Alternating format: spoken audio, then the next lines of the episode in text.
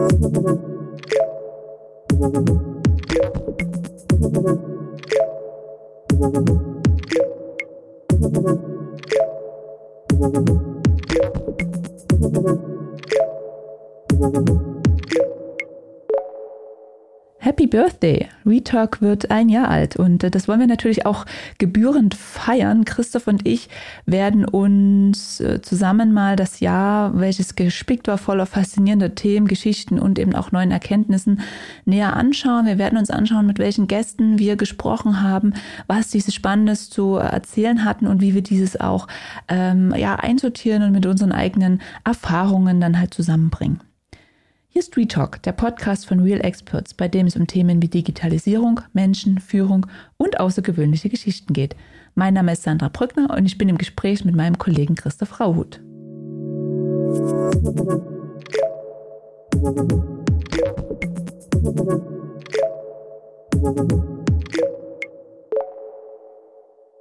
Hallo Christoph.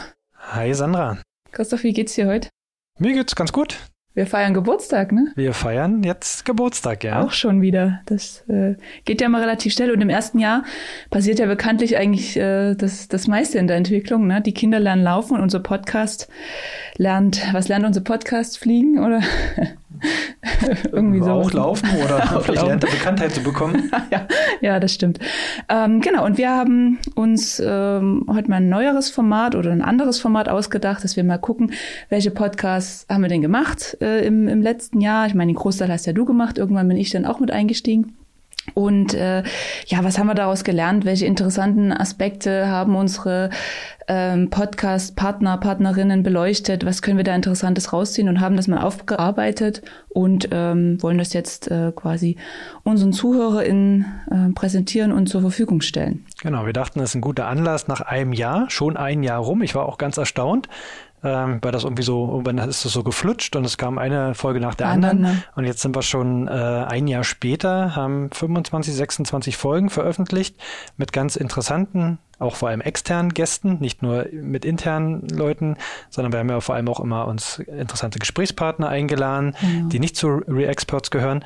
Und das fand ich auch einen guten Anlass, äh, mal so ein bisschen Rückblick zu machen, und zu schauen, was gab es dann so Interessantes an Aussagen, an Themen, die wir besprochen haben. Genau, Themen ist ein gutes Stichwort. Wir ähm, orientieren uns ja bei unseren Podcasts auch immer an unseren äh, Themen, die wir im, im, täglichen Geschäft auch bei unseren Kunden äh, beraten und so weiter. Und das würden wir auch, äh, haben wir auch hier getan und uns mal so ein bisschen an den Themen langgehangelt ähm, und die Podcasts dementsprechend ähm, einsortiert. Ich fand es ja wirklich äh, gar nicht so einfach. Ne? Ich habe ja letzte Woche mir noch mal meine Podcast-Folgen, die ich mit meinen Gästen aufgenommen habe, angehört um da erstmal interessante Stellen rauszufiltern, weil da war ja so viel unheimlich Interessantes drinne und, und äh, was man alles hätte nehmen können, aber ich musste mich ein bisschen fokussieren, sonst hätten wir jetzt hier einen Fünf-Stunden-Podcast. Ähm, das wollen wir ja auch nicht machen, sondern wollen ja wirklich äh, interessante Aussagen, die interessantesten rausfiltern. Und äh, das andere war auch mal zu schauen, zu welchen Themen könnten die passen, zu welchen Themenclustern und das haben wir versucht. Genau, das haben wir versucht. Und äh, das erste Thema, ähm, neues digitales Arbeiten. Und was, was, was verstehst du oder was verstehen wir denn unter neuem digitalen Arbeiten? Mm, na, wenn man nochmal ein Jahr zurückgeht, dann weiß man, was vor einem Jahr eigentlich äh, gerade los war. Äh, das mit der Pandemie war noch relativ frisch. Ähm, auf einmal ähm, waren alle ganz wild, äh, also Unternehmen natürlich, wild äh, irgendwie zu schauen, wie sie ihre Mitarbeiter arbeitsfähig behalten können im Homeoffice oder über digitale Arbeitstools. Und genau das waren auch die ersten Themen in den Podcasts, die wir am Anfang gemacht haben. Also ich habe zum Beispiel mit dem Achim Sperling von Bike24 darüber gesprochen, wie die in der Entwicklung bei Bike24 digital remote arbeiten. Habe dann auch mit dem Stefan Schiller, Schillerwein aus der Schweiz äh, zum Thema digitales Arbeiten gesprochen und was Unternehmen daraus lernen müssen. Und hatte dann auch noch ein ganz interessantes Gespräch mit ähm, Inga und Chris Holger, Entschuldigung, mit Holger, ähm, weil der Mann von der Inge heißt Christian, weiß so. ich zufällig. nee, das war der Holger war der äh, von Raumdeuter, einem Innenarchitekturbüro aus Berlin gesprochen und sind auch dazu ins Gespräch gekommen, wie moderne Bürowelten aussehen sollten und wie auch das digitale Arbeiten mit den modernen Bürowelten verbunden werden kann. Und so haben sich so Themen rauskristallisiert, die sich einfach auch aufgrund aktuellen äh, Themen und, und Situationen in, in unserer Arbeitswelt immer wieder aufkommen. Die haben wir dann zum Anlass genommen, auch mit Gesprächspartnern einen Podcast aufzunehmen. Darüber zu sprechen, ja. Na, dann hören wir doch direkt mal in die, in die Stellen rein, würde ich vorschlagen, oder? Genau, hören wir mal in die, also meine drei Favoriten zu dem Thema neues digitales Arbeiten sind, wie gesagt, einmal der Podcast mit dem äh, Stefan Schillerwein. Äh, das war der Podcast Nummer vier. Ähm, da haben wir über Arbeitswelt nach Corona gesprochen hätte ich ja schon fast gedacht, die haben wir schon fast erreicht nach Corona die Zeit, aber so ist es ja tatsächlich noch nicht.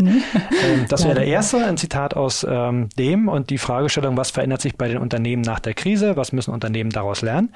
Zweiter Podcast, das war tatsächlich unser, also zweiter Ausschnitt, das war unser erster Podcast mit dem Achim Sperling von Bike24, wo Vor- und Nachteile des Remote- und Vor-Ort-Arbeitens liegen. Und der dritte, wie gesagt, mit ähm, Inga und Holger äh, zum Thema moderne Büros und worauf es bei modernen Büros und in der digitalen Bürowelt ankommt. Genau, hören wir da mal rein? Hören wir rein. Ausschnitt Nummer 1 aus unserem Podcast Nummer 4 mit Stefan Schillerwein zu der Frage, was Unternehmen aus der Krise lernen sollten und was sich dadurch verändert. Denkst du und siehst du auch, dass die Unternehmen das auch äh, so weit verstanden haben und auch für sich schon erkannt haben, dass sie etwas tun müssen? Äh, ja, ich denke, da sind viele noch so ein bisschen im, im Nebel würde ich es mal nennen.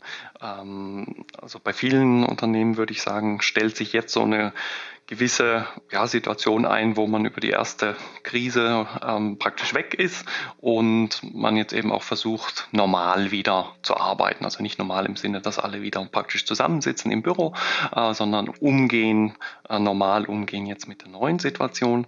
Und da ist, ist sicher jetzt die Herausforderung, wirklich auch zu erkennen und sagt, okay, was müssen wir denn eigentlich jetzt tun? Weil es ist definitiv eben nicht vorbei im Sinne von, ja, wir haben doch die Plattform bereitgestellt und die Leute arbeiten irgendwie damit, sondern es geht jetzt eigentlich erst los. Und gerade das, was man eben aufgrund dieser Hauruck-Aktionen versäumt hat, das sollte man jetzt sicher eben schnellstmöglich angehen, weil neben der großen Chance, die diese aktuelle Situation ähm, äh, bietet. Und ich meine, das, das habe ich ja wirklich an vielen Orten gesehen, dass eben dieses, ja, es geht ja doch, ähm, das ist eigentlich der Effekt, der ja eintritt. Äh, was haben wir teilweise Monate, wenn nicht jahrelang mit Unternehmen darüber gesprochen, ja, wie wäre es denn, wenn die Leute auch vom Homeoffice arbeiten können und so weiter. Nein, das geht ja nicht, wie soll ich die Leute führen und so weiter.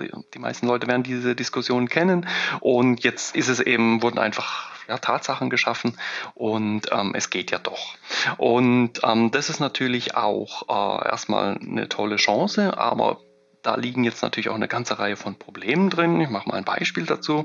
Äh, wenn ich zum Beispiel halt einen Chef habe, der ähm, bisher sowas nicht befürwortet hat und all dem seine Mitarbeitenden sind jetzt im Homeoffice.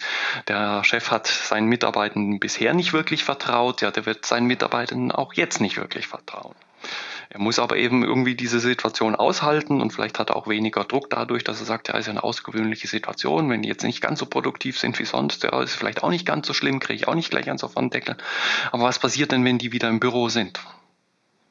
Wie geht es denn dann weiter? Hat sich dann was grundsätzlich geändert oder ist es dann erst erstmal schlimmer, als es vorher auch war?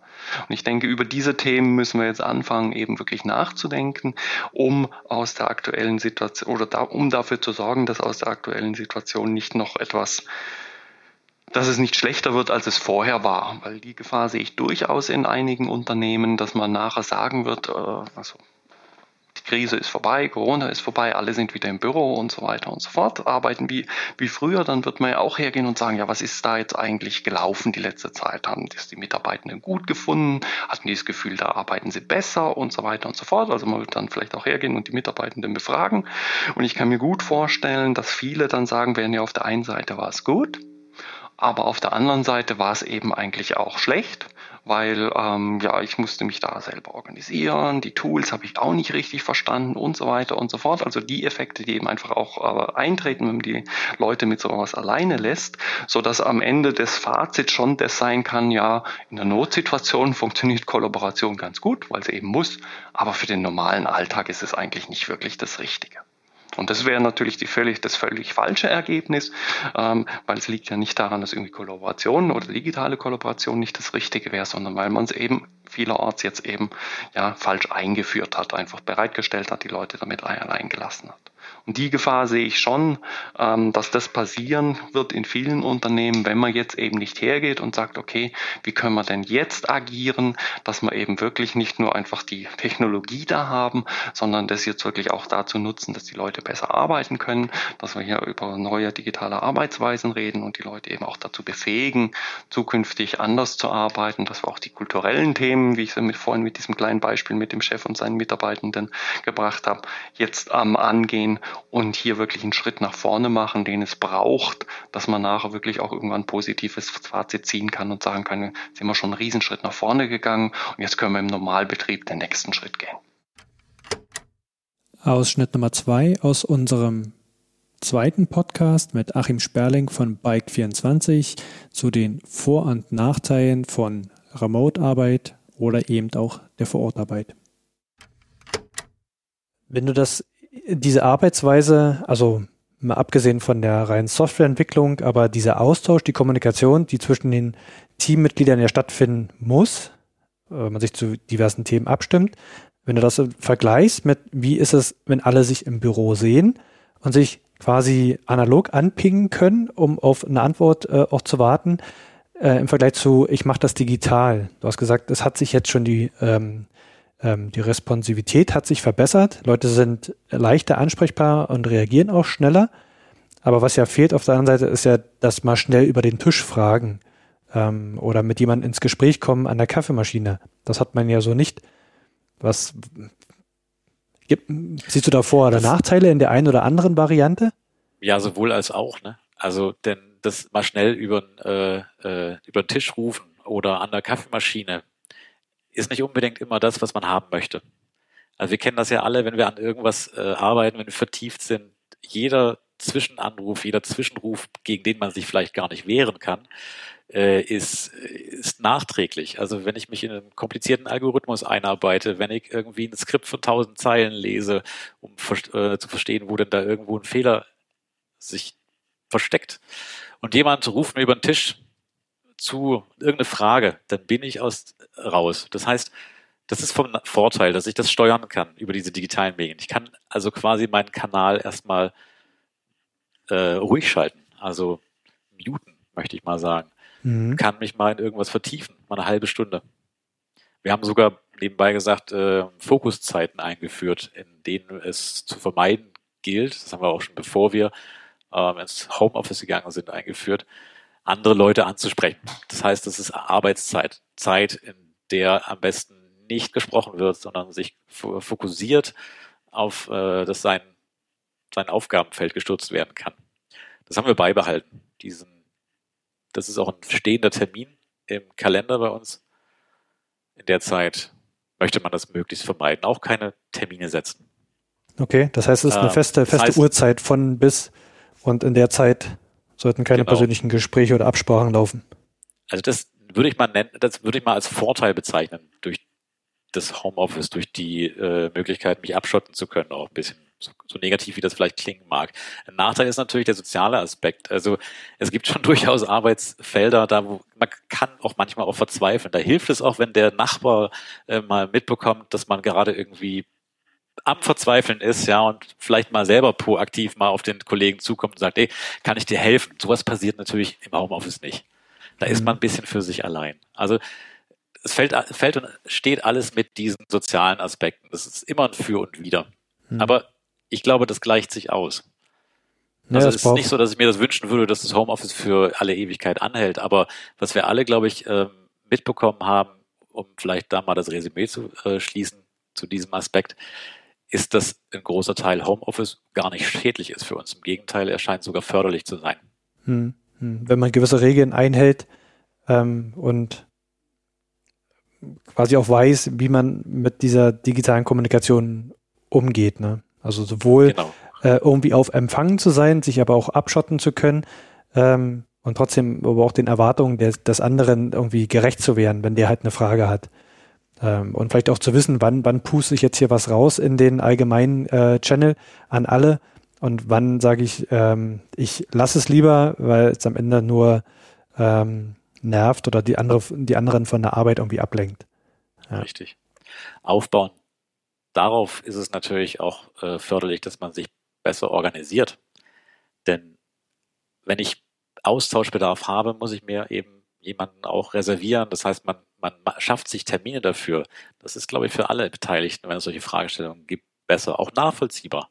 Man mhm. nimmt sich also Zeit für eine gewisse Fragestellung, anstatt dass man das bei der Kaffeemaschine bespricht. Ja, das ich meine, ich finde das toll, bei der Kaffeemaschine mhm. äh, das ein oder andere Problem zu besprechen. Das ist oftmals mit Sicherheit förderlich, aber eben nicht in jedem Fall.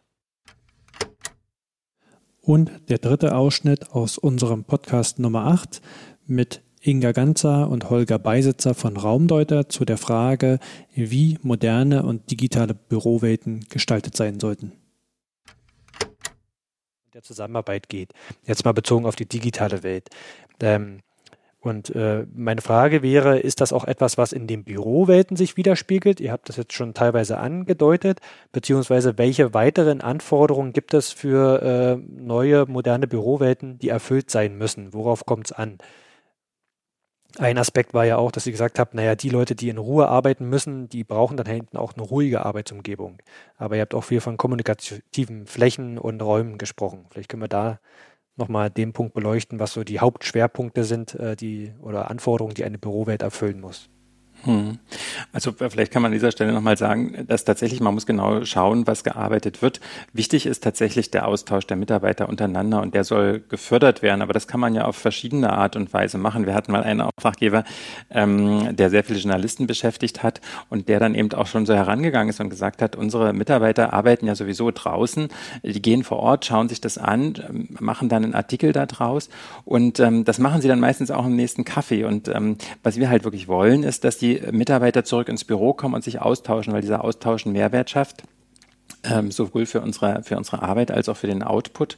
Und deswegen muss das Büro eben auch so attraktiv wie möglich sein. Also da wieder auch der Stichwort ähm, vielleicht die Obstschale oder die tolle Kaffeemaschine, aber eben auch die Gestaltung. Und das ähm, ist auch ein Anliegen, was wir haben, dass wir sagen, auf jeden Fall muss der Arbeitsplatz erstmal so sein, dass er für die Arbeit, die ich zu erledigen habe, funktioniert. Aber wie kann ich darüber hinaus Bereiche schaffen, in denen sich Mitarbeiter auch treffen und austauschen? Und das ähm, eigentlich die Gestaltung auch sehr stark, weil man da auch verschiedene Bereiche schaffen kann, die dann natürlich auch eine und ich merke gerade, dass beim Holger ein bisschen die Verbindung ähm, mhm. abbricht.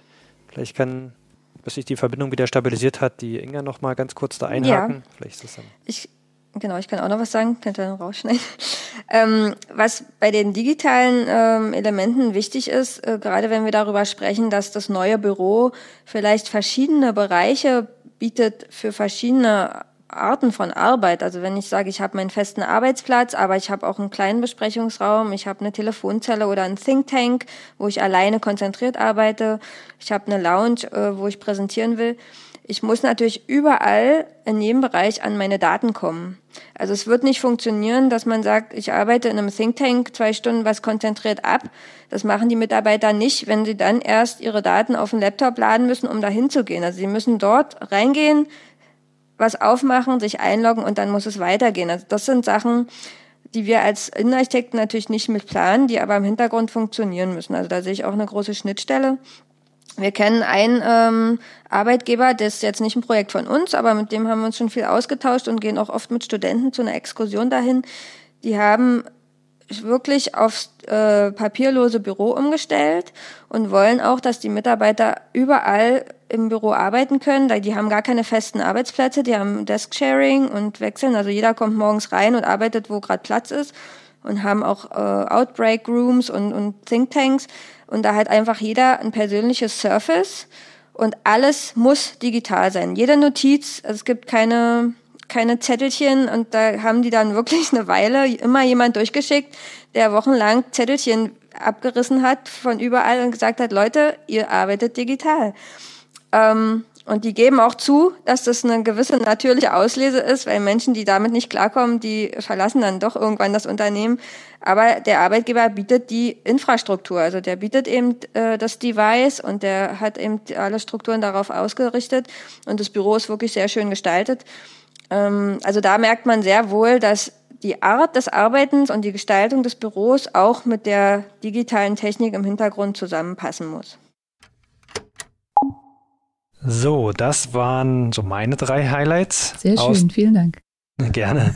genau. Und vielleicht ähm, tauschen wir uns nochmal kurz aus ähm, zu diesen und schauen vielleicht nochmal rein, was waren so die Kerndinge, die wir jetzt mitgenommen haben, wo wir die vielleicht die Zuhörerinnen auch mitgenommen haben. Genau, vielleicht der erste Podcast mit dem Stefan Schillerwein zu der Frage, was sich bei den Unternehmen nach der Krise verändert und was Unternehmen daraus lernen. War etwas für dich Spannendes dabei? Ja, sehr viel, auch schon in dem kurzen Abschnitt. Was ich äh, besonders schön fand, ist, wo er darüber gesprochen hat, dass es ja dank oder durch Corona viele Unternehmen festgestellt haben, äh, es geht ja doch äh, mit Homeoffice äh, zu vereinen und wo vorher viele gesagt haben, nee, das funktioniert. Ich sehe es auch bei mir im privaten Umfeld. Also da gibt's auch einige, auch ältere ähm, ja, Mütter oder Väter, die auf einmal im Homeoffice arbeiten und merken, dass es doch äh, mehr ist als Wäsche waschen ähm, und dass man da, da seine Arbeitszeit flexibel gestalten. Das fand ich sehr, sehr wichtig, ähm, dass er das hier auch nochmal betont hat. Hm. Er hat aber auch gesagt, dass Probleme, die es bisher gab, auch bestehen bleiben, auch im ja, äh, Homeoffice. Also dieses Vertrauen, dass Mitarbeiter arbeiten, das Problem hat man natürlich weiterhin so. Ne? Also wer ja, den Leuten ja. vorher nicht vertraut hat, dem wird jetzt wahrscheinlich noch mehr Schwierigkeiten haben, den Leuten zu vertrauen. Das stimmt, das stimmt. Das ist auf jeden Fall ein Punkt. Genau. Und das, was ich noch beim Stefan rausgehört habe, war auch das Thema Nachhaltigkeit und dass Unternehmen sich überlegen müssen, was sie denn nachhaltig auch mit diesen neuen digitalen Arbeitstechnologien, Arbeitsweisen ähm, erreichen können oder wie sie das am besten umsetzen. Ne? Also Richtig, nur schnell ja. Tool eingeführt, nee, alle ins Homeoffice geschickt, nicht, ist halt nicht die Lösung, sondern es braucht eine nachhaltige Strategie. Und zu dem Zeitpunkt haben wir ja auch unser Paper rausgebracht zum Thema Digitalstrategie. Genau, da kommt ja auch noch ein Podcast zu, den ich mit der äh, Jenny Meyer gemacht habe, äh, wo genau das angesprochen wird. Ne? Wo sollte die Digitalstrategie angesiedelt sein und so weiter. Aber das besprechen wir ja dann. Das kommt dann noch. genau. genau. der zweite war äh, ein Podcast, der mit dem Achim ähm, das war ja unser Kickoff-Podcast, mhm. der allererste, den wir gemacht haben. Und die Frage an den Achim war, wo er die Vor- und Nachteile äh, von Remote-Arbeiten oder Vor-Ort-Arbeiten sieht. Ähm, Gab es da für dich etwas Spannendes, Sandra? Ja, also den, den, Punkt mit den Fokuszeiten fand ich ganz, äh, ganz spannend. Hat er ja auch gut ausgeführt. Ähm, das finde ich, wird immer wichtiger und das hat sich auch gerade im letzten Jahr auch, weiß ich nicht, ob Corona da eine Rolle spielt, aber immer gezeigt, dass es äh, Blocker setzen im Kalender und das dann auch durchziehen, dass man, ähm, viele neigen ja dazu, sich zwar vielleicht einen Blocker zu setzen, aber diesen dann trotzdem, wenn der äh, Kollege kommt und dort einen Termin reinlegen möchte, dann trotzdem den durchzuführen. Nee, dass man sich bewusst sagt, das sind jetzt Zeiten, die habe ich geblockt für bestimmte Themen. Ist ja nicht so, dass man da nichts macht, ne? Ähm, aber äh, das bewusst auch durchzieht und das fand ich fand ich ganz spannend. Mhm. Weil gerade das Thema Ablenkung schwierig ist, ne? Mhm. Vielleicht auch, wenn mehrere Lämpchen auf dem Rechner dann irgendwie ja. anspringen, noch schwieriger. Noch schwieriger. Oder noch eine Message reinkommt in Slack. Richtig. Richtig. Und dann gibt's auch ähm, von der von der Software-Seite, von der Tool-Seite her schon Tools, die dann sehen, du hast dir eine, eine Fokuszeit gesetzt, du hast den Blogger gesetzt und dann kommen da eben keine Nachrichten rein über irgendwelche Kanäle, keine E-Mails, nichts, ne, so dass man dann auch nicht abgelenkt hm. wird. Ja, hat man schon die lästigen Kollegen ausgeblendet im Homeoffice. genau. und dann, und dann schreibt immer zu noch einer was. Nein, genau. Quatsch. Genau. Ja, und der dritte Podcast, das war unser achter Podcast ähm, zum Thema Räume wie Koffein. Ähm, und Inga und der Holger haben ja darüber gesprochen, wie moderne Bürowelten gestaltet sein sollten. Gerade für den Fall, wenn die Mitarbeiter wieder zurückkommen ins Büro. Mhm. So. Du fragst mich jetzt bestimmt, was nee, ich da ähm, Genau, also was ich, was ich gut fand, auch in Kombination mit dem äh, vorherigen, also mit dem Achim, äh, mit Achims Podcast, der halt gesagt hat, na, es hat Vor- und Nachteile, äh, remote zu arbeiten oder im Büro zu arbeiten, dass eben der Austausch wirklich ähm, ja schwieriger fällt, wenn wenn man die ganze Zeit remote ist. Das merken wir ja auch und äh, ja, unser, unser Geschäft geht auch komplett remote zu gestalten, ne? aber der Austausch fehlt trotzdem.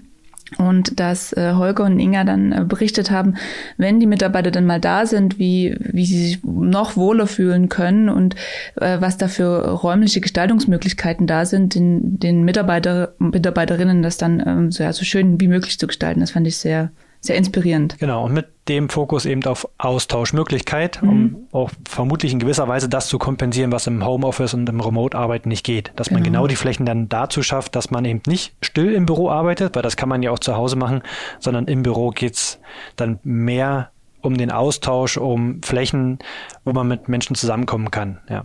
Genau. Okay, ja, also das schon mal ein, äh, ein, guter Ausschnitt so aus den verschiedenen Podcasts zum Thema digitales Arbeiten. Jetzt bin ich aber ganz gespannt natürlich auch auf deine äh, Highlights aus deinen Podcasts, die du auch zu diesem Thema genau. aufgenommen hast. Genau, also zum, zum Thema eins, ich habe mir zwei äh, Podcasts rausgesucht. Der, ähm, der erste, den hatte ich mit äh, Anna Konopka, das war äh, sie COO bei äh, Jugend äh, gegen AIDS, Youth Against AIDS und fand ich für mich sehr, ähm, also zum einen inhaltlich spannend, weil ich gleich noch was dazu erzählen, aber auch allgemein spannend, weil es mein erster Podcast war, den ich äh, für Retalk aufgenommen habe. Und da ist man ja immer noch mal ein bisschen mehr aufgeregt. Auf jeden Fall die Anna habe ich kennengelernt, die saß bei mir auf dem auf dem Sofa und ich dachte, wow, Powerfrau hat eine unglaubliche äh, Geschichte zu erzählen. äh, in ihrer Organisation äh, Jugend gegen AIDS und die beschäftigen sich ganz stark mit der Aufklärungsarbeit, nicht nur international, auch in Deutschland. Also da geht es dann auch eher um, um Themen wie sexuelle Gesundheit, äh, Kondome kaufen und so weiter, was wohl immer noch ein Thema ist. Und aber auch, das spielt bei denen natürlich auch die Digitalisierung eine Rolle. Also zum einen schaffen sie Plattformen, wo sich die ähm, Jugendlichen informieren können, was das ist, was die Krankheit macht, aber zum anderen ist äh, gerade Anna, ähm, sie, sie wohnt gerade mit ihrem Mann in, in China und führt ein internationales Team. Und wir haben sehr viel über digitale äh, Führung gesprochen, was das bedeutet, digital zu führen, internationale Teams zu führen und äh, wie sie ihre eigene Rolle wahrnimmt und was sie dabei leistet. Genau, ich würde sagen, äh, wir, wir hören einfach mal rein und äh, besprechen danach wieder äh, die, die Highlights aus dem, aus dem Ausschnitt, was wir gehört haben. Okay, und den zweiten machen wir danach. Machen wir danach. Okay, gut. Alles klar, dann bis gleich. Sehr schön. Ähm, Anna, ich habe eigentlich noch so viele Fragen, aber ich glaube ähm, zu euren Projekten, aber das verschieben wir dann wirklich mal auf eine Folge-Podcast. Ich würde nämlich gern noch ein bisschen äh, über dich als Person reden. Ja.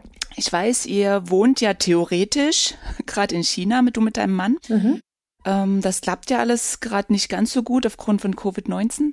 Aber trotzdem, ähm, wenn man so weit weg wohnt und, und da globale Teams hat, mhm ähm, kann ich mir vorstellen, dass es da in der digitalen Führung aus, auch Herausforderungen gibt, die es äh, für dich als Person zu lösen gibt. Vielleicht äh, ja. äh, einfach ein kurzer Bericht darf, daraus. Ja, sehr gutes Thema. Also natürlich ist das, ähm, ist das ein, ein riesengroßer äh, Arbeitsbereich für mich, der, ähm, ähm, dem, der mir aber auch sehr viel Spaß bringt. Also ich glaube, der, wenn ich jetzt sage, was für mich the most important ist, dann ist das wahrscheinlich überhaupt nicht überraschend. Aber ähm, man muss sich der Relevanz dieses, die, diese, dieses Punktes einfach bewusst werden werden. Also das A und O ist, ist Kommunikation. Und ähm, klar, jetzt kann man wieder sagen, ja, okay, also Kommunikation, das haben ja schon sieben andere gesagt, stimmt. Ähm, trotzdem ähm, ist das gerade bei der digitalen Führung ist das essentiell wichtig. Und ähm, ich habe gerade ähm, auch noch mal einen ganz interessanten ähm, Artikel dazu gelesen, wo ich mich sehr stark mit identifizieren konnte und auch äh, ähm, mich selber drin erkennen konnte. Wo, was, was die da so sehr schön beschreiben, ist eine sogenannte, ähm, ja, dass man bei, bei auch digitaler Führung Führung gar nicht unbedingt immer von einer Führungsspanne oder einer Führungskompetenz spricht, sondern vor allen Dingen auch von einer Aufmerksamkeitsspanne und einer Aufmerksamkeitskompetenz. Also ich glaube, was immer essentiell wichtig ist, ist, dass jedes Teammitglied, egal wo es sitzt, ob ich nun in, in der Nähe von Shanghai sitze und meine Kollegen in Deutschland und eine andere Kollegin sitzt in Kanada und die nächste in den UK und dann noch drei und vier und fünf in, in Lateinamerika und Brasilien, was für alle relevant ist, ist, dass sie das Gefühl haben, ich habe ein ehrliches Interesse an ihnen. Und nicht nur das Gefühl, sondern ich habe ein ehrliches Interesse an mhm. ihnen. Ja, und, aktives Zuhören. Ne? Genau, mhm. genau. Und, und, und mir ist es persönlich wichtig, auch ihren, ihren persönlichen Background mit einzubeziehen. Also ähm, das bedeutet natürlich nicht, dass wir, da, da gibt's oder da, da stehen natürlich auch Grenzen dahinter, klar, weil wir natürlich auch einfach in einem professionellen Umfeld zusammenarbeiten. Aber ähm, wenn die Leute mich immer nur hören, wenn ich irgendwas von ihnen möchte, dann wird sich das auch bei den äh, bei, bei meinen ähm, bei meinen Teammitgliedern einbrennen. Also ich glaube, bei digitaler Führung ist es essentiell wichtig, jedem ähm, die Aufmerksamkeit zu schenken, die, also, wo er vielleicht gar nicht weiß, dass er die gerne hätte. Und gerade auch wenn ich ähm, sehr weit weg bin ähm, und die Leute das vielleicht das Gefühl haben, sie könnten jetzt nicht einfach im Büro auf mich zulaufen, ist es nochmal wichtiger, auch von mir immer aktiv in die Kommunikation zu gehen und die Projekte oder was auch immer durchzusprechen. Ich glaube, das, des Weiteren ist bei digitaler Führung immer eine sehr, ähm, äh, ist, ist es sehr relevant, die, die Vision des Großen und Ganzen zu vermitteln. Ähm, das, da muss ich aber tatsächlich sagen, ich weiß gar nicht genau, ob das nur auf digitale Führung zutrifft zu oder grundsätzlich der Führungsaspekt. Aber ich glaube, wenn die Mitglieder alle unterschiedlich verstreut sind, ist es noch mal wichtiger zu erklären, egal wo ihr seid, wir alle haben ein gemeinsames Ziel und jeder Einzige hat hier ähm, seinen, trägt hier seinen Anteil zu bei. Und jeder Schritt, den du tust, egal ob du in Brasilien sitzt oder in Indien, der trägt dazu bei, dass wir unser Großes und Ganzes gemeinsam erreichen können. Das heißt, ich bin ein sehr, ich bin ein sehr visionärer ähm, Mensch und leite auch meine Teams sehr visionär und ähm, und und und schaffe sozusagen äh, Räume, in denen unsere Teammember sich auch frei bewegen können. Also auch einen einen Rahmen zu stecken, der ihnen Sicherheit gibt, wo sie wissen, okay, also hier kann ich mich jetzt ausprobieren und wenn ich hier irgendwo auf die auf die Schnauze, wollte ich gerade sagen, auf den, auf den Kopffall. ich komme aus Berlin, das rutscht dann so raus. Also ja. mich, mich stört das nicht, äh, wenn das drin Wir bleibt. Wir schneiden das nicht raus. Gut. ja, also wenn ich dann irgendwo ähm, äh, auf, den, auf den Kopf falle, dann ist das okay, weil Anna steht hinter mir und die hilft mir hoch. Also auch die richtige Fehlerkultur zu etablieren, finde ich essentiell wichtig. Weil ansonsten fangen die Leute an, Fehler zu verschweigen oder äh, trauen sich gar nicht mehr Dinge zu tun, weil sie das Gefühl haben, da könnte potenziell ein Fehler entstehen, dann mache ich es nicht. Und ich glaube, gerade diese Eigeninitiative, äh, den Mitarbeitern dabei zu helfen und den unseren Teammembern dabei zu helfen, hey, du, ich sehe die Kompetenz in dir, ich habe tiefes Vertrauen in das, was du kannst. Äh, also leg jetzt los, trau dich und trau dich wirklich auch Dinge zu tun, auch wenn sie mal nach hinten losgehen können. Und wenn das dann passiert, ist es aber noch hundertmal wichtiger, dass ich mich dann an mein Wort halte und dann demjenigen mhm. helfe und dann nicht oben raufhau. Das sind für mich ganz wichtige Topics. Genau, und äh, das war unser, unser oder mein Teilgespräch mit, mit, mit der Anna. Podcast Nummer 14, das hatte ich noch, noch gar nicht erwähnt vorhin. Also falls jemand den gesamten Podcast nochmal anhören möchte. Und ich hatte damals sehr, sehr viel mitgenommen. Christoph, wie geht's dir dabei? Also was hast du mitnehmen können? Ähm, na, ich fand den Aspekt gut, den die Anna angesprochen hat, äh, worauf es ankommt oder was auch so Schwierigkeiten sind in dieser ja, digitalen Arbeitsweise oder bei dem Thema digitale Führung. Und sie hat ganz klar gesagt, es geht um Kommunikation. Das ist ganz, ja, ganz das wichtig, dass super. man gut mhm. in der Kommunikation bleibt. Und hat dazu aber auch gesagt, wo ein bisschen die Schwierigkeit liegt, und das ist bei der Aufmerksamkeitsspanne in diesem digitalen Arbeiten und diesem digitalen Kommunizieren. Und was es da wiederum braucht, ist eine gemeinsame Vision, gemeinsame Ziele, damit auch alle Bescheid wissen und gemeinsam auch wissen, woran sie arbeiten und in welche Richtung sie wollen. Genau. Genau, würde man ja meinen, ist, es sollte eigentlich immer gegeben sein. Ähm, aber ich glaube, im digitalen Raum ist das noch wichtiger, weil du wirklich, dir fehlen diese Flurgespräche, dir fehlen die, ähm, das eins, eins zu eins irgendwo mal, mal unterhalten und so. Also ich glaube, da ist es noch wichtiger, da, daran zu arbeiten als Führungskraft, den, den Menschen ähm, aufzuzeigen, wo geht's hin und woran arbeiten wir gerade. Und gerade bei denen ist es ja sehr erstaunlich, wie verteilt die auch weltweit ja, arbeiten. Ja, ne? definitiv. Wirklich über den ganzen Globus genau. verteilt. Ja, das muss man sich mal überlegen. Ne? Das sind verschiedene Zeitzonen, verschiedene Sprachen, verschiedene Kulturen. Also wie gesagt, sie lebt in China. Äh, ganz andere Kultur, ganz andere Lebensweise. Also das ist schon, das ist schon beeindruckend, wie ähm, wie sie da rangeht an das Thema und wie sie sich selber als Führungskraft auch versteht. Das fand ich sehr beeindruckend in dem, okay. in dem Gespräch Schön. mit ihr. Dann, du hattest gesagt, du hast noch einen zweiten. Genau, ich habe noch einen zweiten. Der ist noch gar nicht so alt. Das ist unsere Nummer 26, der ist vom Ende März, mit der Sandra Uhlemann. Mit, mit Sandra, die ist äh, angestellt an der äh, Dresden International University und äh, beschäftigt sich sehr viel mit dem ganzen Thema Aktivierung von TeilnehmerInnen in äh, Online-Meetings. Äh, aus dem äh, einfachen Grund heraus, weil sie es muss, sie ist Dozentin und äh, muss die Studierenden dann bei der Laune halten. Aber ich, ich konnte auch sehr, sehr viel mitnehmen, was, was sie erzählt hat für, für die eigenen Workshops, die man eben, wir ja auch äh, in Zeiten von Corona oder vielleicht auch darüber hinaus ähm, remote machen müssen mit unseren Kunden und wie man die dazu bringt, bei der Stange zu bleiben und ähm, ja, da einfach nicht, nicht den Faden zu verlieren und äh, gegebenenfalls nebenbei noch äh, Wäsche aufzuhängen. Das okay. fand ich sehr, sehr schön. Genau, hören wir einfach mal rein und ähm, genau, tauschen und uns danach wieder aus. Mhm. Ihr hattet damals auch eine ganze Reihe von nützlichen Tools gezeigt, die man einfach so mit einbinden kann, um die Teilnehmer mal was abtippen zu lassen oder mal eine Meinungsumfrage zu machen. Kannst du vielleicht da noch mal kurz drauf eingehen, was, was da dann deine äh, vielleicht zwei, drei Lieblingstools sind, die du, du mit einbinden würdest? Sehr gern. Also ich nehme eigentlich tatsächlich hauptsächlich zwei Tools. Und das eine ist Mentimeter, das ist ein, ein Umfragetool, mit dem man quasi auch so Live-Umfragen einbinden kann. Ähm, das ist ziemlich bunt und ziemlich schön. Äh, ganz oft nehme ich das einfach für den Anfang zum Beispiel. Einfach die Frage zum Beispiel, woher seid ihr alle? Es sei denn, man weiß, das sind alles Dresdner zum Beispiel. Aber ganz oft hat man ja vielleicht auch Veranstaltungen, wo Leute von sonst woher dazukommen können, online ja möglich. Und dann ist es doch interessant zu sehen, wo, woher die einfach sich zuschalten. Also nehme ich Mentimeter und frage danach.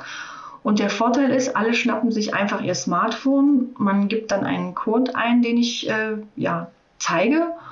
Und dann geben die Teilnehmer einfach ihre Antwort ein und dann erscheint auf dem Bildschirm, so dass alle Teilnehmer das sehen können. Also ich teile den Bildschirm dann die Antwort. Also was alle eben so eingetragen haben. Und als Antworttypen gibt es zum Beispiel die Wortwolke. Das liebe ich halt total. Ne? Wenn die meisten aus Dresden sind, ist halt Dresden ganz mm. pink und groß in der Mitte und drumherum äh, sind dann halt alle anderen Worte. Das sieht halt schön aus und das macht halt auch was her. Und vor allem wechselt man kurz mal das Medium. Manche mögen das gar nicht so mit den Medien wechseln, aber dadurch, dass das doch sehr einfach ist und man am Smartphone halt wirklich nur menti.com und dann den Code eingeben muss, kriegen das alle auch hin. Und dann hat man doch mal so ein bisschen so einen interaktiven Moment. Also Mentimeter mag ich wirklich sehr. Ja, ich finde es auch ähm, sehr, sehr schön. Also ich habe das erste Mal gesehen bei euch und habe seitdem auch oft im Einsatz, weil es wirklich ein schönes Tool ist, auch äh, zwischendurch mal zur Aktivierung, ne? wenn man merkt, oh ja, jetzt ähm, könnte man mal wieder ähm, weil man vielleicht doch ein bisschen viel geredet hat, passiert ja aber dann, ähm, dann kann man das auch zwischendurch nochmal mit einsetzen, um einfach nochmal was abzufragen oder in, ähm, in ja, eine Meinung halt einzuholen oder sowas. Das ist auch, auch sehr schön geeignet. Also vor allem eben auch im Kontext Lehrveranstaltungen, ne, da kann man eben wunderbar nochmal fragen, ähm, ob alle auch überhaupt verstanden haben, wovon man die letzte halbe Stunde so gesprochen hat. Da kann man gleich sich vorbereiten und sich überlegen, was, worüber hat man gesprochen und die äh, Leute können dann wie so eine Art Quiz dann tatsächlich auch ähm, antworten und dann wird dann eben auch gezeigt, ist es richtig oder falsch. Also tatsächlich auch eine Quiz-Option gibt es da. Es ist wirklich sehr zu empfehlen. Mein zweites Lieblingstool, äh, das heißt Moral. Ähm, manche kennen vielleicht auch Miro oder Concept Board, wie auch immer. Es gibt ganz, ganz viele Möglichkeiten. Ich habe nur mal Moral für mich entdeckt, ein digitales Whiteboard quasi, mit dem man ganz, ganz viel machen kann. Also wir haben letztens sogar auf dem Moral so ein bisschen Lego gespielt.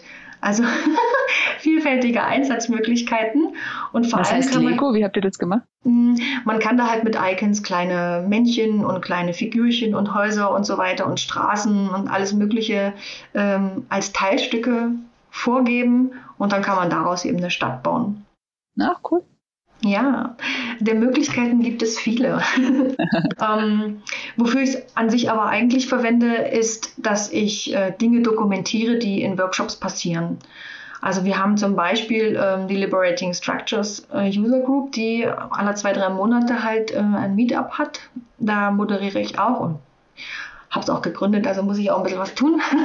Das sind so Methoden zur Beteiligung ähm, von allen Leuten, die eben da sind. Die sind ganz schön. Darüber können wir auch gerne mal einen Podcast machen. Sehr gern. ja. Ähm, und äh, immer wieder hat man halt so Feedback-Schleifen, wo man dann sagt, was, was sind denn jetzt eure Ergebnisse? Und dann nimmt man halt so ein Moral Board her und ähm, hat dann halt vorher vielleicht schon eine Fläche vorbereitet, wo man dann eben die Ergebnisse einfach auf quasi Sticky Notes, also Klebezettelchen, ähm, ein, einbaut. Und das ist, geht ganz einfach und das Schöne ist, ähm, ich kann halt einen Link von diesem Board an alle Teilnehmer schicken und die können alle aufs Board und können das bearbeiten und mitmachen. Und dann bleibt es, der Link auch bestehen und die können auch später daran noch hantieren. Man kann natürlich auch exportieren und ähm, eben sagen, das ist jetzt der Stand von heute, aber man kann eben immer wieder dran arbeiten. Und das mag ich sehr. Ähnlich natürlich wie ein echtes Whiteboard, aber es geht so viel mehr. Man kann Bilder hochladen. Ähm, das finde ich zum Beispiel gut. Man, manchmal ist es ja auch visuell gar nicht schlecht, das mit Bildern zu äh, erklären. Genau, und das nehmen wir ganz oft für unsere Meetings, die wir im Haus haben und für meine Workshops, die ich sonst so darüber hinaus mache. Ja, das glaube ich. Ja, für Workshops ist das wirklich sehr gut geeignet. Ne? Also manche auch für die internen Meetings natürlich. Aber ähm, immer wenn es, ich sag mal, ein bisschen kreativer zugeht und man das online machen muss, ist es äh, wirklich eine gute äh, Alternative zum halt ähm, alles in ein Protokoll zu schreiben oder sowas. Ja. Genau, und vor allem die, der Vorteil ist auch, ich kann zum Beispiel irgendwie eine Frage stellen, die vielleicht so ein bisschen äh, ketzerisch ist. und die Leute können relativ anonym, also jeder heißt halt, was weiß ich, Visiting Cat oder Visiting Duck oder irgendwie sowas. Man muss seinen Namen nicht preisgeben und kann dann halt im Wort anonym seine Meinung dazu äußern. Und das ist manchmal schon ganz hilfreich, wenn man tatsächlich mal wirklich wissen will, was äh, in den Mitarbeiterinnen zum Beispiel vorgeht. Ja, das glaube ich. Das glaube ich. Moral ist M-U-R-A-L. Ganz korrekt. Für die, die äh, klingt ja doch sehr englisch, ne? Ja, ist, ist es auch. Amerikanisch ist es ja auch. vermutlich. Moral.co. Ah, sehr gut. Webseite.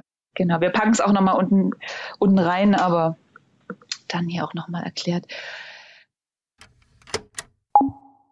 Super, das war die, äh, das war die Sandra und ähm, hat uns mal einen Einblick gegeben in die ähm, Tools, in die Werkzeuge, mit denen sie so arbeitet. Hat dir eins davon, also kennst du Mural und Mentimeter? Kennen sie tatsächlich schon und ähm, also zumindest Mural schon auch selbst angewendet äh, in einem Workshop und dort auch natürlich erfahren, was es bedeutet, mit solchen Tools zu arbeiten, weil man hat nicht das, die, die Pinnwand, wo jeder ja, mal aufstehen kann, einen Punkt klebt oder irgendwie ein Kärtchen ran äh, ranheftet, äh, sondern man braucht dann eben diese digitalen Möglichkeiten und man muss tatsächlich auch wirklich, auch wie sie gesagt hat, in den Workshops immer wieder gucken, wie man in den digitalen Workshops, wie man Leute aktivieren kann, eben durch solche Übungen mit Mentimeter oder Mural.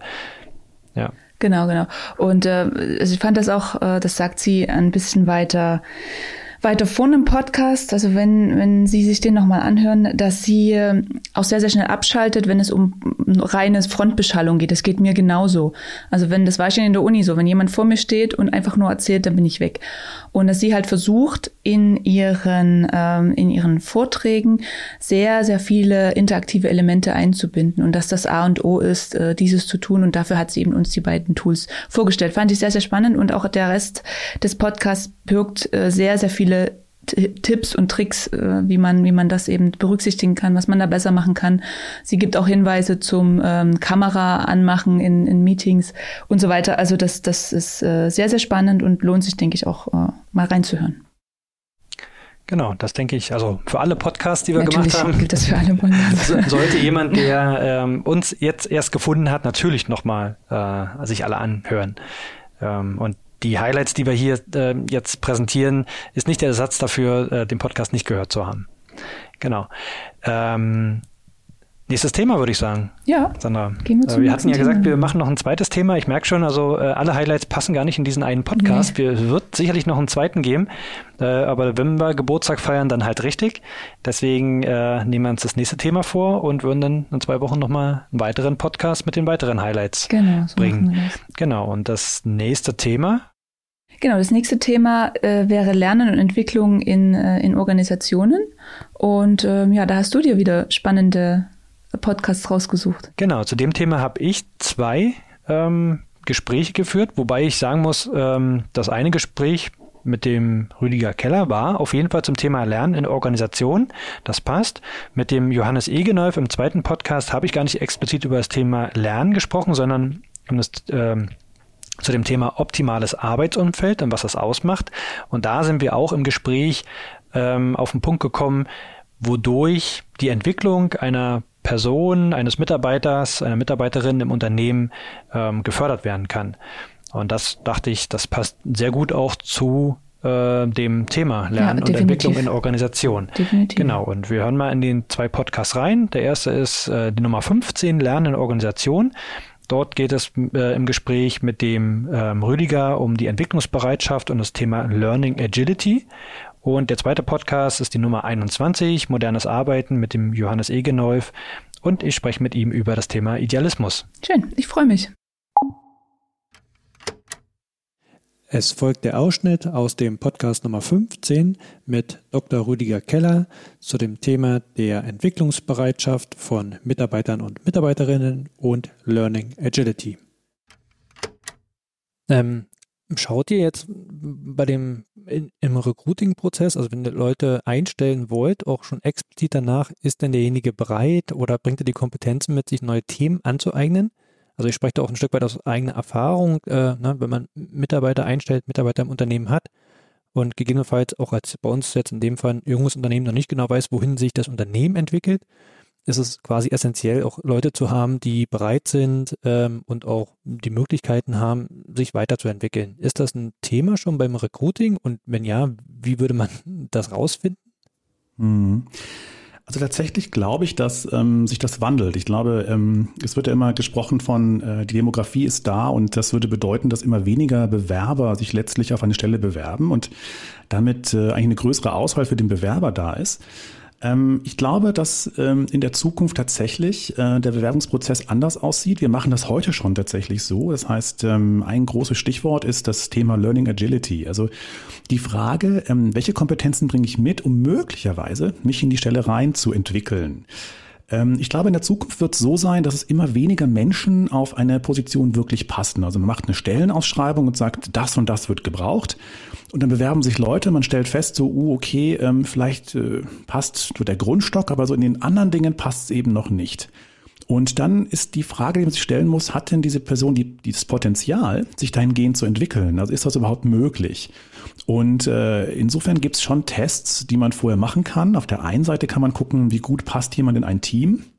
Äh, das kann zum Beispiel sein, dass äh, wenn ich jetzt äh, eine gewisse Persönlichkeit habe, die ich äh, ähm, nur mal in der Arbeit so habe, ich bin jemand, der ist sehr sozial oder ich bin jemand, der arbeitet sehr genau zum Beispiel, dann sind das Dinge, die vielleicht dem Team sehr helfen. Ähm, und äh, per se gibt es aus meiner Sicht keine schlechten oder guten Eigenschaften. Die Frage ist eher, passt das, das was, ich, was ich darstelle, das, was ich bin, in das Team und passt das zu meiner Umwelt? Und äh, dahingehend kann man gucken, Tests machen, ist meine Kompetenz, mich weiterzuentwickeln, wie gut kann ich Inhalte aufnehmen, wie gut passt auch meine Persönlichkeit ins Team. Und ich glaube, dadurch kann man sehr viel sich auch bewegen, anschauen und überlegen, ähm, von vornherein, ähm, passt diese Person auf diese Stelle oder nicht? Kann ich auch nur bestätigen. Also was mir zum Beispiel weniger wichtig ist, ist die Vergangenheit, also einen Lebenslauf zu sehen. Was hat die Person in der Vergangenheit gemacht? Das kann ein Indiz dafür sein, was sie vielleicht aktuell kann oder vielleicht in Zukunft können ähm, könnte. Also ne, im Sinne der Weiterentwicklung. Aber Absolut, das ist gar nicht so entscheidend, sondern äh, eher wirklich das Potenzial, ne? wohin kann sich jemand entwickeln. Und wir fragen bei uns auch ja. immer explizit danach, ähm, was motiviert dich, was sind die Themen, äh, mit denen du dich beschäftigen möchtest, wohin willst du dich weiterentwickeln. Und da fordern wir die Leute auch ein Stück weit heraus, um eine mhm. eigene Idee davon zu entwickeln. Nur wenn es die eigene Idee ist, dann, dann kann es quasi auch zu, zu einer größeren Motivation führen, auch diesen Weg zu gehen. Und das ist für mich das Ausschlaggebende. Ne? Nicht das, was eine Person vielleicht jetzt aktuell kann, sondern ist sie bereit und hat sie den Ausblick darauf, wo sie mal hin möchte in ein paar Jahren oder in ein paar Monaten. Absolut. Ich glaube auch daran, dass das wirklich so Faktoren sind, die ähm, wesentlich wichtiger werden. Ähm, ich glaube auch Motivation, also was treibt mich? Vielleicht war ich einfach äh, in der Vergangenheit vielleicht in zwei Positionen, die ähm, mir schon Spaß gemacht haben, aber vielleicht, wo ich mein ganzes Potenzial gar nicht zeigen konnte. Und ähm, auf einmal habe ich die Möglichkeit, was etwas anderes zu machen und ich glaube, ähm, manchmal lohnt der Blick auch äh, gar nicht mal so sehr auf die, zu sagen, das muss all die Ausbildungen müssen da sein, sondern eher auf die Persönlichkeit zu gucken, zu sagen, naja, bringt die das mit, ne? Und ich glaube auch, dass dieser Blick es einfach manchmal wert ist. Und ich glaube, dieser Mitarbeiter am Ende, wenn der wirklich genommen wird und man das Gefühl hat, der passt, der ist natürlich um weit äh, motivierter als möglicherweise jemand anders und deswegen kann sich der Blick lohnen, ja. Und jetzt folgt noch der Ausschnitt aus unserem Podcast Nummer 21 mit Johannes Egenolf zu der Bedeutung von Idealismus für die eigene Arbeit.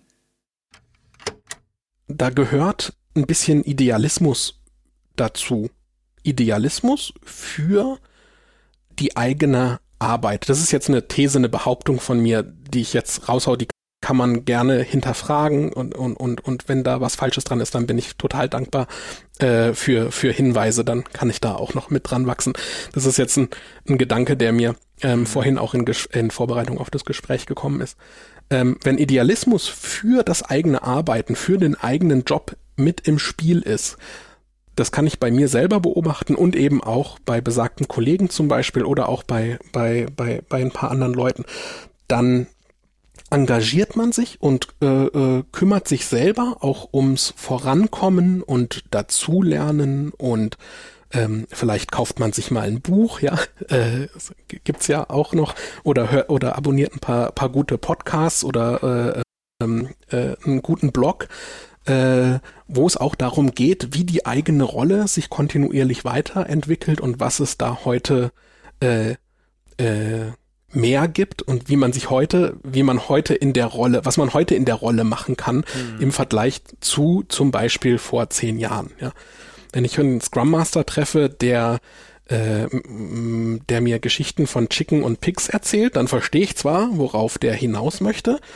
Ich weiß gar nicht, ich glaube, haben wir beide nicht sogar zusammen die Scrum-Zertifizierung damals ja, ja, gemacht? Ja, genau. Ja, da musste ich dran denken, ja, da, da, als wir die gemacht haben, da war diese Geschichte mit den, mit den Hühnern und den Schweinen doch noch total en vogue, oder? Mhm. Wo man erklären wollte, warum ein Schwein mit seinem Schinken eben viel mehr involviert ist in einem Burger als ein, oder in einem Sandwich als ein Hühnchen, was ein Ei legt. Mhm.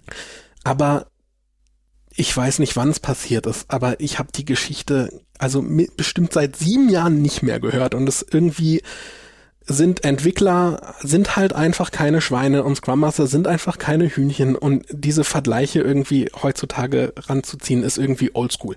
Wenn ich heutzutage Scrum Master treffe oder Leute äh, treffe, die sagen so, ich habe aber sechs Jahre als Scrum Master gearbeitet und ich sage dir jetzt, wie das mit den Chicken und den Picks richtig funktioniert, dann läuft's mir eiskalt den Rücken runter. Und da merke ich, dass da offenbar nicht genug Idealismus für diese Rolle am Start ist, um diese Rolle auch in die aktuelle Zeit zu transformieren. Mhm.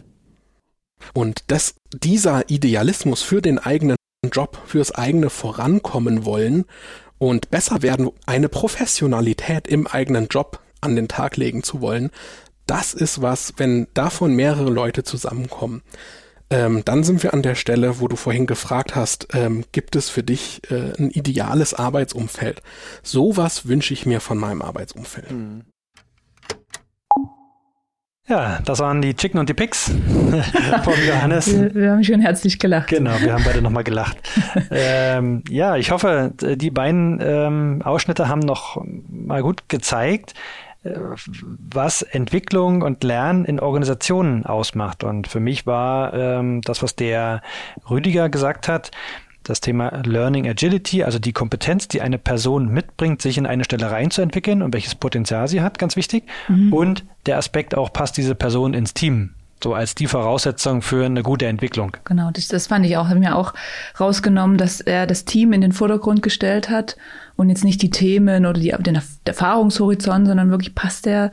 Und es ist ja, weiß man ja, ne? wenn man jemanden hat, mit dem alle nicht so richtig können, dann kann das ein großer Störfaktor sein. Und dann kann der noch so gut sein und noch so tief drin, dann bringt einem, da bringt die, das Unternehmen, die Firma das nicht weiter, ne? wenn das Team dann nicht mehr optimal zusammenarbeiten kann. Mhm. Mhm. Genau, und ein Aspekt, den der Rüdiger nicht angesprochen hat, ähm, aber dafür der Johannes. Ähm, wir nennen es ja bei uns das Wofür. Also äh, man, man, brennt für das, was man tut und man äh, weiß auch, wofür man das tut. Ähm, und der Johannes bezeichnet das als den notwendigen Idealismus, den man benötigt für eine Stelle, für eine Position, für eine Aufgabe.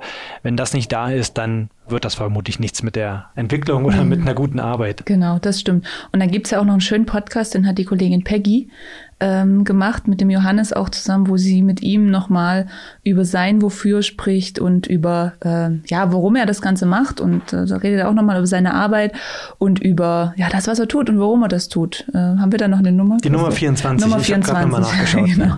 Nummer 24. Also auch sehr, sehr interessant, hat äh, mir auch persönlich sehr, sehr viel gebracht ähm, einfach mal, mal reinhören bei der Nummer 24 mit Peggy und Johannes. Genau, ansonsten eben die beiden, die wir gerade hatten. Ja, Sandra, schaffen wir noch was oder wollen wir lieber? Ich, ich glaube, glaub, wir, wir, machen, machen äh, auf Englisch einen Cut machen, wir sagen wir auf Deutsch, wir machen jetzt erstmal Schluss und ähm, würden dann uns äh, nächste Woche die anderen Themen vornehmen. In zwei Wochen? Zwei Wochen. Zwei Wochen Korrekt. Abstand haben wir immer. Vielleicht erhöhen wir irgendwann mal auf einwöchigen ich Rhythmus. Schon, ich war Bisher schon sind wir noch in dem ersten Jahr bei genau. einem zweiwöchigen Rhythmus geblieben. Genau, da würden wir dann nochmal weitere Highlights präsentieren aus dem ein Jahr Podcast Retalk. Genau. Ähm, wollen wir die schon mal ansprechen oder lassen wir uns dann über. Ach, lassen wir doch ein bisschen Spannung noch bis zum nächsten Mal. Hört gerne rein. Abonniert uns gerne auf allen Plattformen, wo es Podcasts gibt. Dort werdet ihr uns finden, Retalk oder im Zweifel noch das Stichwort Re-Experts eingeben. Dann findet ihr uns sollten definitiv. wir zu finden sein. Genau, ansonsten äh, LinkedIn sind wir auch zu finden. Ähm, oder, oder auch auf unserer Homepage www.realexperts.de sind auch nochmal äh, spannende Sachen. Und ja, das war es erstmal von, von unserer Seite. Den zu den Highlights zu, aus zu dem er, erster Teil, genau. Teil 1 aus dem ersten Jahr. Und äh, in zwei Wochen wollen wir auch darüber sprechen, ähm, was wir so mit dem Podcast vorhaben, welche Bedeutung er für uns in Zukunft hat und wie es so weitergeht. Genau, lasst euch überraschen. Dann bis dahin alles Gute, alles Liebe und äh, schöne Zeit. Ciao, ciao.